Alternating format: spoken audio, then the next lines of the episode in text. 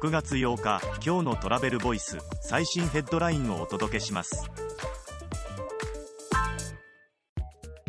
ハワイが観光振興と地域生活をバランスする観光地経営マネジメントに舵を切る理由とは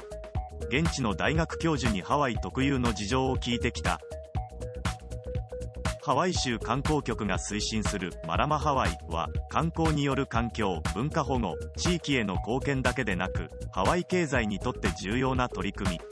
ハワイ大学マノア校経済学部の樽井玲教授にその理由を聞いてみた。次のニュースです。LGBT 旅行者が困難と感じる旅行とはカップルプランやレディースプランの選択社員旅行や修学旅行も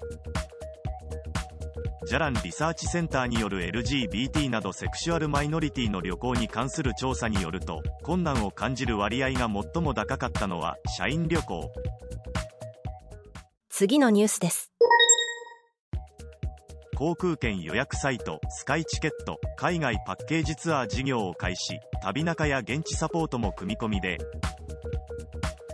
国内海外の航空券をはじめとした旅行予約サイトスカイチケットを運営するアドベンチャーがオリジナルで造成する海外募集型企画旅行の販売を開始。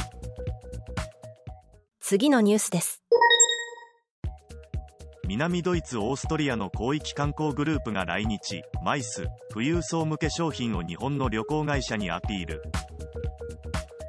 南ドイツとオーストリアのチロル、ザルツブルク地域の広域観光グループ、ジュエルズ・オブ・ヨーロッパの関係者が来日し、日本からの旅行者誘致に向けてマイスや富裕層向け商品の魅力を PR。次のニュースです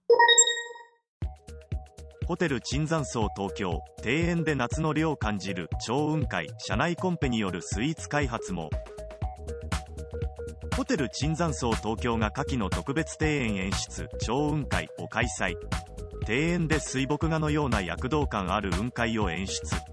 社内コンペによるスイーツも開発し宿泊プランなどに盛り込む。記事の詳細はトラベルボイス .jp で。ではまた明日。